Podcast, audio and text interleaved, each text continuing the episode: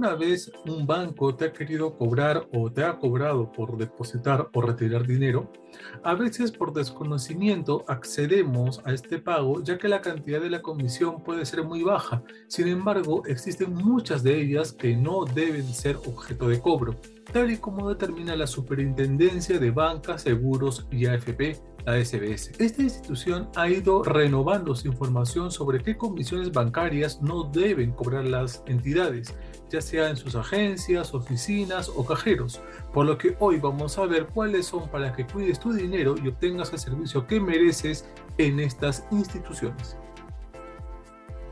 Primero, ¿qué es una comisión bancaria? Antes de enumerar los cobros indebidos de los bancos, recordemos de qué hablamos cuando decimos comisión bancaria la podemos definir como cobros que las entidades financieras efectúan a sus clientes minoristas y corporativos por la prestación de productos y servicios de cualquier naturaleza, desde gestiones operativas como transferencias o retiros de efectivo del cajero, hasta la contratación de productos de inversión, ahorro o financiación. La aplicación de comisiones y su importe es una decisión libre de cada entidad.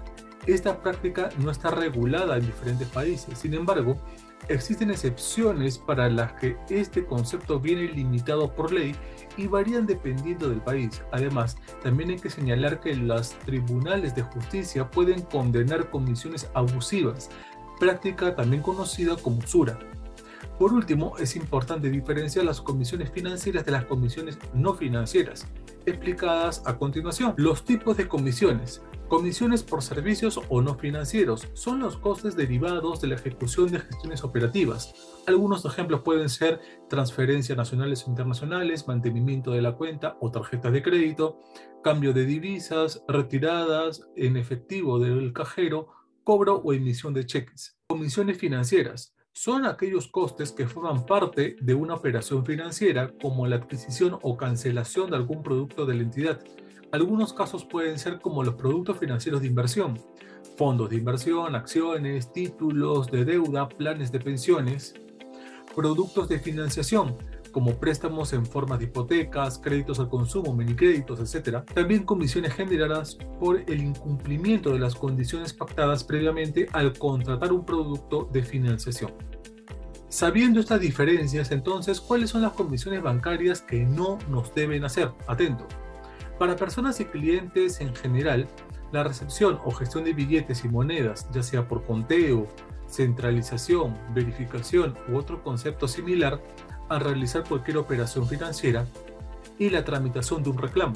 En caso de tener un crédito, mantenimiento o administración de cuentas inactivas, devolución de un cheque mal girado sin fondos cuando se trate de cheques de la misma empresa, remisión de depósitos al Fondo de Seguros de Depósitos, envío de estado de cuenta por medios de correo electrónico.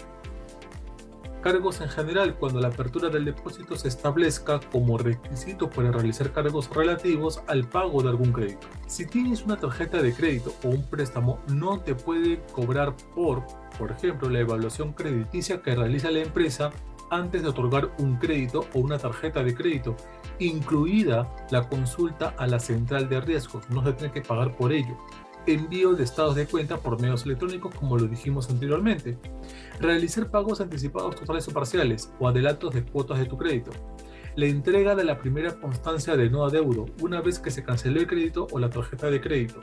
La primera constancia de no adeudo siempre va a ser gratuita. Emisión y entrega de la constancia de situación crediticia cuando la entidad hubiera reportado por error al deudor ante la central de riesgos las gestiones de cobranza mediante llamadas telefónicas, cartas, visitas a domicilio, cartas notariales o cualquier otra modalidad.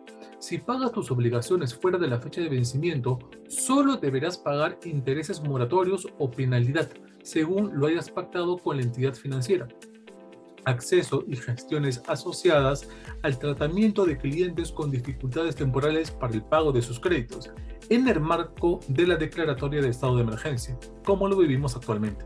Si solamente tienes una tarjeta de crédito, no pagues por la disposición de efectivo de tu tarjeta de crédito, excederte en el límite máximo de tu línea de tarjeta de crédito, cosa que realmente no debe suceder, el mantenimiento o la administración de tu crédito bajo el sistema revolvente. Además, Uno de los últimos comunicados de la SBS fue anunciado en octubre de este año, cuando se manifestó que los bancos no podrán cobrar comisiones por retiros de cajeros en provincias a nivel nacional. De este modo, en el caso de las empresas bancarias, señala que los cargos interplaza por retiro de dinero en efectivo mediante un cajero automático del propio banco o en ventanillas de atención en una localidad distinta a la ciudad donde se abrió la cuenta, no se ajustan a los criterios de reglamento propuesto. De igual manera se establece para los cargos por evaluación, administración o gestión de póliza endosada en el caso del seguro de desgravamen que sea condición para contratar un producto crediticio. De igual manera, para los cargos relacionados con asesoría financiera vinculada con oferta, comercialización o ejecución de un contrato de productos o servicios financieros. Este proyecto de reglamento también precisa en otros temas que las comisiones y gastos de productos y servicios financieros implican la prestación de un servicio adicional o complementario a las operaciones contratadas, que debe ser efectivamente prestado según lo pactado.